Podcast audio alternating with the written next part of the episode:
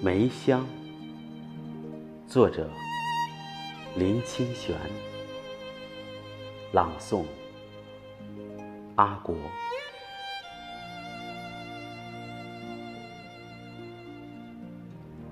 一个有钱的富人，正在家院的花园里赏梅花。那是冬日寒冷的清晨。艳红的梅花正以最美丽的姿容吐露，妇人颇为自己的花园里能开出这样美丽的梅花感到无比的快慰。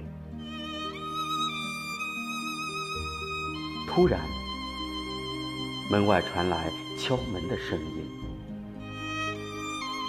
妇人去开了门。发现一个衣衫褴褛的乞丐，在寒风里冻得直发抖。那乞丐已在这开满梅花的园外冻了一夜。他说：“先生，行行好，可不可以给我一点东西吃？”妇人请乞丐在园门口稍稍等候，转身进入厨房，端来一碗热腾腾的饭菜。他不是给乞丐的时候，乞丐突然说：“先生，您家里的梅花真是非常芳香呀。”说完。转身走了出去。夫人呆立在那里，感到非常震惊。她震惊的是，穷人也会赏梅花吗？这是自己从来不知道的。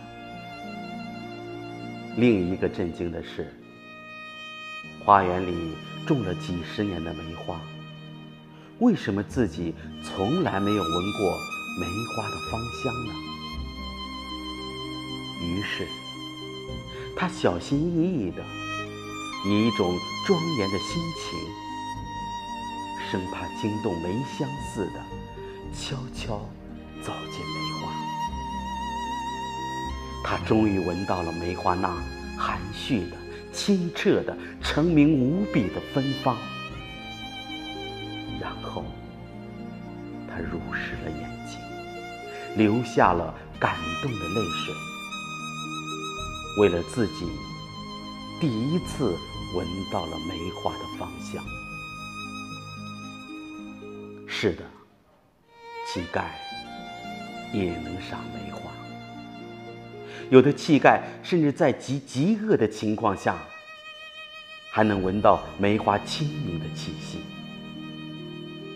可见，好的物质条件不一定能使人成为有品位的人，而坏的物质条件也不会折蔽人精神的清明。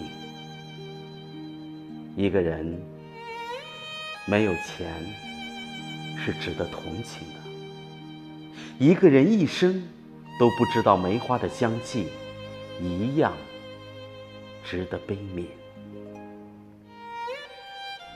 一个人的质量，其实与梅香相似，是无形的，是一种气息。我们如果光是欣赏花的外形，就很难知道梅花有极淡的清香。我们如果不能细心体贴，也难以品味到一个人隐在外表内部人格的香气。最可叹息的是，很少有人能回观自我，品赏自己心灵的梅香。大部分人空过了一生，也没有体会到隐藏在心灵内部极幽微，但极清澈的自信的方向。能闻梅香的乞丐，也是富有的人。现在。让我们一起以一种庄严的心情，走到心灵的花园，放下一切的缠缚，观闻从我们自信中流露的梅香吧。